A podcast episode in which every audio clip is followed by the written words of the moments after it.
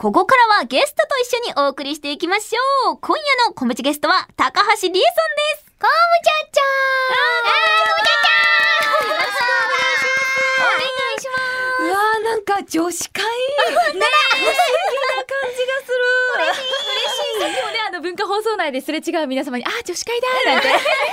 打ち合わせでねわちゃわちゃしていたんですけれども、初登場ありがとうございます。ありがとうございます。嬉しい。お二人はね事務所さんが同じですもんね。こうやってラジオで共演することとかって今までありました、かな。こがちゃんの、はい、パーソナリティのラジオに、まさにあのそう。はるにゃんと会ったラジオの方がいい感じ。私、天下百件とい。うね、うん作品のラジオにお邪魔させていただいた時に、ガオちゃんと一緒におしゃべりさせてもらって、じゃあもう懐かしのですね。嬉しい。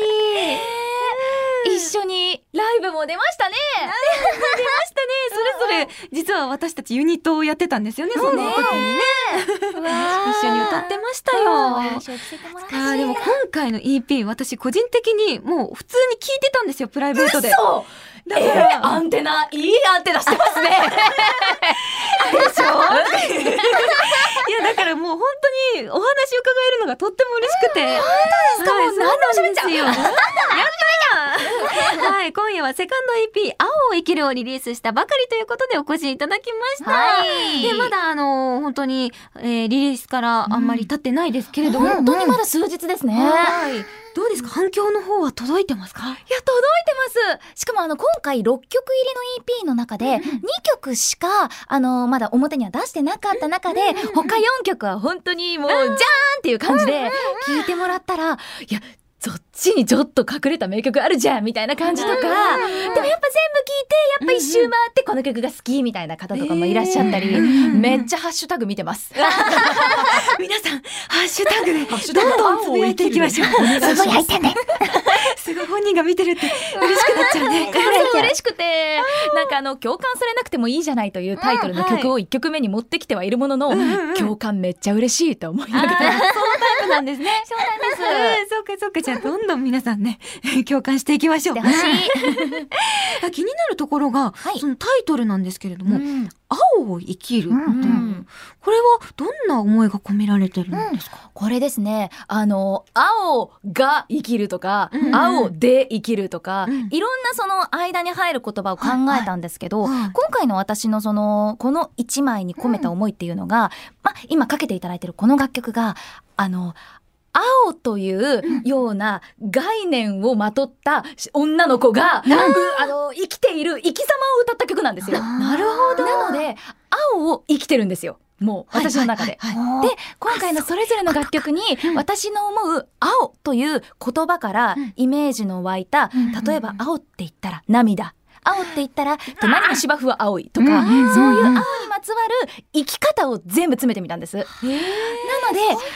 曲の中にすごい青を連想させるワードが すごいいっぱい入ってるなって思ってました。あのそれで統一させたことで私っていろんな青い生き方持ってます、でも全部含めて私ですっていう一枚にしたかったので、青を己で生きていますという主張のもとに「ウォを選んでみましたかっけえ。キャラクターへのリスペクトを込めてっていうことだったんですね。そうなんです。最初はそのあの主人公のアイリーンというね女の子が、あの着ているワンピースの色っていうところでね、はい。青か最初にイメージ湧いたんで、そこからです。いや、テレビアニメね、悪役令嬢なのでラスボスを飼ってみましたのオープニング主題歌ですもんね。はいそうなんです。いや、その主人公アイリーンに影響されてる、その高橋さんが表現されてる MV でもあるじゃないですか。うんうんですね全。体的にやっぱりキャラクターへのリリスペクトを大事にされてるんですね。うん、なんかバランスはでも結構考えました。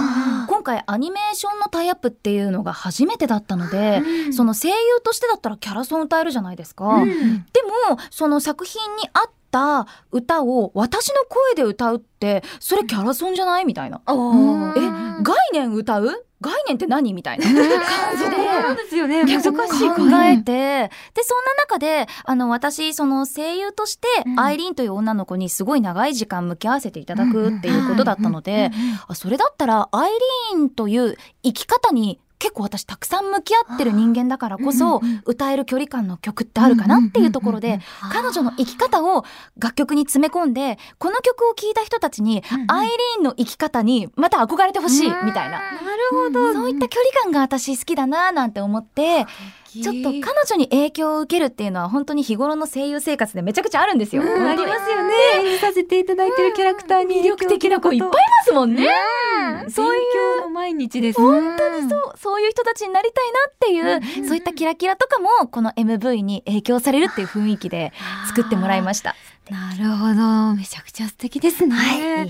いやでも今お話を聞いている時点で、もうこう、セルフプロデュース力が高いな。確かに、結構あの、私が気に入った曲しか入れてもらってないんです。そうなんですね。今回ね、全部で6曲収録されていますけれども、はい。どれもやっぱり全然カラーも違うし、うん。感情？うん。表現されてる思いみたいなのも全然違うじゃないですか。うん全然違うの入れちゃいました。うん、だからこう並べ方とかも難しそうだなって思ったんですけど。そうですね。あの、意図的に2曲目に入っている最強私イズムという楽曲で、うんはいめちゃめちゃあの、今が最高っていう気持ちを入れたんです。うんうんうんなんか例えば、本当にあの、今日着てるワンピースが新しくおろした服だとか、あと天気がいいとか、なんか今日めちゃくちゃ褒められた嬉しいみたいな、もうずっと今日だったら一生私ハッピーなのにみたいな、そういう瞬間を入れた曲なんですけど、はい。この曲の次に反省会っていう曲を入れました。だいぶギャップがあるなと思いました。そう、意外となんか反省会ってすごい隣にいて、うんなんかこんな気分で歌っているのに、ほんと一瞬で変わっちゃうんですよ。うんうんそういうところをこの一枚を通して、なんて言うんでしょうね、この明るい曲すらも、実は反省会をしちゃうような女の子の明るい一面なんですよっていうところは。ああ、つながっているんですね。そうなんですストーリーとしては。なんかただただ常に明るい人の明るいっていう曲にはしたくなくて、この曲も。うんうんうんそんなバランスで並べてあります。あ、そうなんですね。いや、私その3曲目の反省会がすごい好きで、あの、ラジオでも、私が一人でやってるラジオでも流させていただいたりとか、もう、なんでしょう。私に響きまくったんです もなんかありません？その、やっぱ反省会の、その、反省会しちゃう時間帯とかっていうのも結構私意識して、歌い出し24時過ぎ一人の帰り道なんですけど、あの、時計の音とか入れてもらったり、やっぱ一人になった夜って一番危険。本当に、マジで反省会始まる。眠れなかったら途端によりね、反省ず会っと悶々と、悶々と悶々と考えちゃう。もう本当にうまくいかなかったとか、それこそね、あのみんなやっぱ声優っていう中で、あのうまくいかなかったっていう思いとかを実力不足不完全燃焼っていう言葉入れてもらったりして、本当にもっと上手くなりたい、もっと変わりたい、うん。前に進みたいっっていう目標がある上での反省会なので、ただただ暗い歌にはしなかったっていうところですかね。だからこそよりこう共感できるというか、よ身近に感じられる歌詞が、うんなあスッと入ってきましたね。わかるなんかやっぱ実体験に基づいたものだったんですね。なんか、そう、すごいあの、めちゃくちゃ分かって。なんか聞いてる間に、自分の、あの、こういうことあったな、みたいなのとか、あ、こういうとこ、そうそうそう、みたいなのが、すごい走馬灯のように流れてくるなと思って、なんか高橋さんの歌声ってすごい全部ストレートに心に刺さるなっていうのがすごい聞いてて思うところで、なんか、すごい、なんか心を、なんかどんな曲調であっても、なんか心をわしづかみにされるというか、なんかすごい、なんか、いろいろ、聞いてるだけなんですけど、あの、いい意味ですごくエネルギーを使うというか、ああ、はい。そうだなんねか。すごい。心を動かされるからエネルギー使う気持ちすごいわかる。う。大好き。です。ん私もなんか生きててめちゃくちゃエネルギーが出ていってしまう人だから、そのこの抱いたエネルギーを放置しておくのもったいなくて、出して形にして存在していてよかったんだよって自分で肯定してあげたくて、だってこの反省会なんて歌歌わなかったら、反省会してたあの日の私って、ダメだった存在になっちゃうじゃないですか。なんか歌って作品にすることで、あの時悩んでた24時過ぎの自分も、なんか愛おしく思えるみたいな。いや素晴らしい。あなんか今回の EP をあの制作されるにあたって、高橋さんがあの手紙を書かれたっていうんですけどもそう結構制作期間すごいあの長い期間かけて、うん。このそれぞれの楽曲と出会ったんですけど、うんあのその中でも何曲かは私がやっぱりあこのメロディーとこの感情だってなって、ピタッと思っピタってなって、このメロディーを作られた皆様にお手紙を書かせていただいて、私はこのメロディーに、えっと、今こういう思いで EP を作ろうと思っています。で、私普段こういうことで悩んでおりまして、っていうお手紙を、ちょっと自分の言葉でアウトプット今回初めてさせてもらって、で、受け取っていただいて、それを歌詞に落とし込んでいただくっていう。そうだったんですね。うん。実際じゃあ出来上がった歌詞見た時ってどうでしたか？あすごいそれこそさっきご紹介した「最強私イズム」っていう楽曲のなんか調子に乗ってる私ってうざいみたいなその毒気と可愛さとあざとさみたいなところのバランスがもう最高でドンピシャリ。もうすぐゴーでした。本当に早かった。うん。でもさきっと作家陣の皆様も、うん。その高橋さんからのお手紙を受け取ったことによってより分かりやすく、うんうんうん。具体的にこう歌詞を広げていくことができたんでしょうね。確かになんか使われてるその私が使ってる、あの変換漢字の変換、うんうんうん思いという漢字をそれこそあの気目心の思いにしているのか、田んぼ心にの思いにしてるかみたいな、そういうところの差分を多分組んだりとか、本当に私から生まれる言葉っていうところを多分敏感にキャッチしてくれてるのかなって思っちゃいました。ありがたいですね。うん。でもすごい。だから飾らない等身大のこうストレートな歌詞がうん。ぐさぐさ本当に刺さるん確かに普段からやっぱラジオとかで発言に気をつけてるからこそ、はい。なんかこういった音楽の中ではちょっともう背伸びいいみたいな、頑張りたくないみたいなのはちょっと大きいかもです。あーアーティストとしてこう自分が表現できるものっていうのがそこにあったりするんですかね？そうですね、なんかどっちかというと人間高橋理恵ってここにいるって感じがしてて、なんか声優高橋理恵はやっぱりキャラクターの力をすごく借りて、はい。その場にいさせてもらえてるから、うん家帰るとそれこそ反省会のように何もない自分になっちゃって、そういう時に私ってこういう感情を抱いてたんだよ、高橋理恵ってここにいたんだよみたいな、そういう感情の証みたいなものをすごい楽曲それぞれになんか印にしてる感じですかね。なる。それがね全部の曲から本当に伝わってきて、うんあのこのバブルも面白いなと思ったんですよ。大好きです。うんキャー嬉しい。可愛いまさかのバブル泡とね赤ちゃんのバブルがかかってるなんて、めちゃくちゃキャッチーですよね。そうなんか一番最初に聞いた時に、なんかふわふわと浮遊感のある曲でで私アップテンポ大好き人間なので、アップテンポ入れすぎちゃったなって思って、ちょっとあのミドルテンポも入れましょうっていうことで、あそれだったら私このメロディー大好きですなんていうところで、あと私のその感情を使うの疲れたなみたいな日があって、なんかもう戦いたくないんですけどみたいな。激しい毎日だったんですね。みたいな瞬間のメモが残ってて、あ、このメロディーと私のこのもうバブりたいってやつ。これが繋がったんだ。そうっていう思いをちょっと書かせていただいて。あじゃあ普段からそういったのもメモっていらっしゃるんですね。メモってるんですけど、でも今言ったようにバブりたいとかもその程度ですよ。本当に感情のメモっていうかみたいな。大事いやめちゃくちゃ大事,、大事それがこのようにね楽曲につながってるわけですから、うん形になってよかった。そうですね。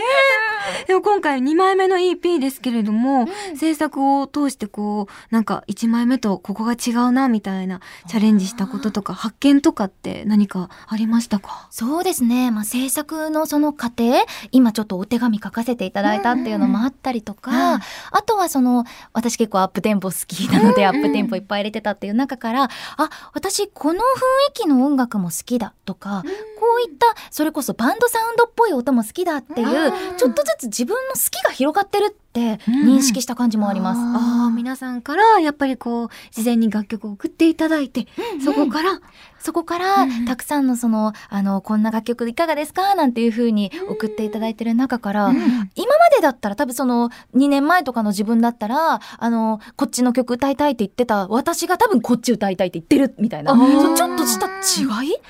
多分年数経つことで好みが変わってきてる可能性があります。えでもお話聞いてると直感タイプですかね。あー、かも？結構その時の高橋さんのご自身の思いみたいなのに正直にこう向き合ってそれを作品にこう落とし込むっていう。確かに、なんか直感とその考えるっていうのを私多分両方持ってて、うんうん。入り口が直感っぽいんです。ああ、出勤なんで？みたいな。なんで遅考えるちゃんと。なぜならを考えるタイプなんですけど多分そのいろんなタイプの方いらっしゃると思って、はい。そのこれこれこういう理由だからうん、好きだってなるタイプの多分いらっしゃると思うんですよね。そうですね。えどっちです？ちなみに。でも割割と高橋さんと似てるかもしれないです。最最初に好きって、はい。シュキ シュキなんで？なんで？理由は後からついてくるタイプ。はい。そうですね。後から掘り下げていって、で掘り下げていってまた好きになるみたいな。なる感じですね。あおちゃんどうかな？えー、私もでも直感な感じもあります。おお、はいいじゃあ似てる三人とも同じようなタイプですね。うんううんん。いやそんな高橋さんにとってうんズバリアーティスト活動ってどんなものになってますか？そうですね。なんか、私の中にあった感情を、うん私が肯定してあげる時間だなって私は思ってて、うんうんさっきちょっとお話しさせてもらっちゃったことにかぶっちゃうかもなんですけど、はい。あの、今回の一番最後の曲に入れさせていただいた思いが、うん。その、いいって言われてる生き方も、悪いって言われてる生き方も、どっちもしていいじゃんみたいな思いがありまして、あの、そういった、なんて言うんでしょう。じゃあ、ポイ捨てしなかったら偉いねとか、うんか確かに偉いと思いますけど、ポイ捨てしてない人は、なんか褒められるけど、そうじゃない。例うん。えばなんだろうな、ポッケにハンカチ入れてれば偉いのかとか、うん。な、なんて言うんだろう、その、世間一般で、うん。いいって言われてることだけをしてる人がいいのかっていう。ああ。で他に。うんうんうんそう、なんか、いいとか悪いとか、誰が決めたっていう。そういったなんかちょっとでかい話になってきちゃうんですけど、はいはいはい。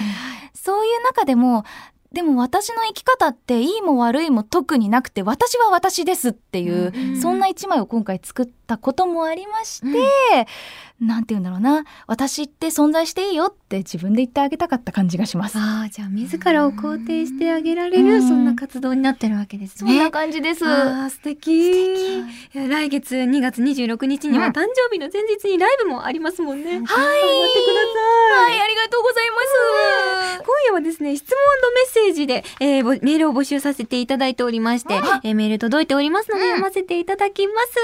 コムチャネームまったりさんからいただきました。ありがとうございます。最強私イズムの歌詞にある、私しか勝たんにちなんで、ミエリーが〇〇しか勝たんというお気に入りのものを教えてください。とのことです。こたつしか勝たん今の季節、こたつしか勝たんですね。勝たんのですよ。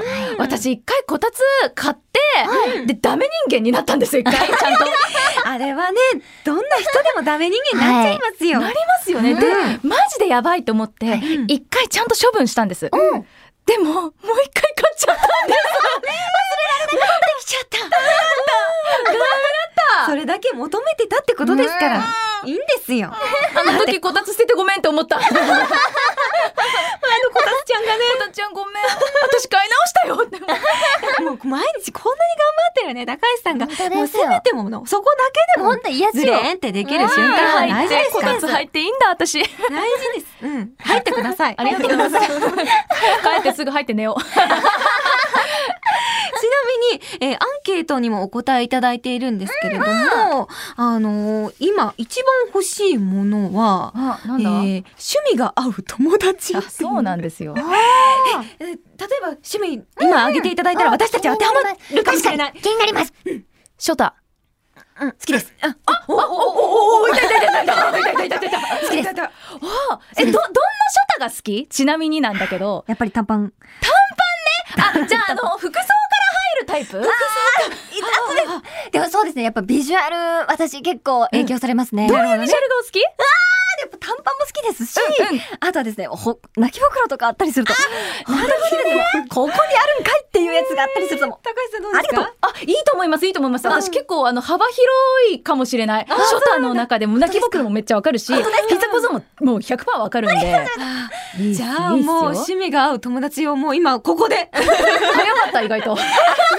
あの広げていただいてゆっくりね今度お二人で話してみてはいかがでしょう？ちょっといいショタ作品があったらお互いに布教し合っていただいて。いいですね。めちゃくちゃいいな。じゃあもうねそろそろ。お時間というこ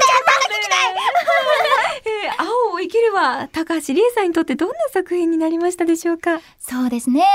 えっ、と、皆さんが青を見た時に思い出すような一枚ですあー絶対に思い出します。思い出す思い出してください思い出します。うんえーできれば共感してほしいイラスト入りコムチャ付箋です。受け取ってください。ありがとうございますいただきますでは、お別れの前にお知らせ関係お願いします。はい、そんなセカンド EP 青を生きるただいま発売中でございます。はい、そして私のお誕生日の1日前、2月26日日曜日の午後6時から、LINE キューブ渋谷にて、高橋理恵のファーストライブ、シンデレラポップコーンが開催します。わー、素敵な一日になりますよ。頑張ってください。はい、詳しくは高橋理恵さんの公式サイトをチェックしてください。というわけで、今夜のコムチゲストは高橋理恵さんでした。ありがとうございました。ありがとうございました。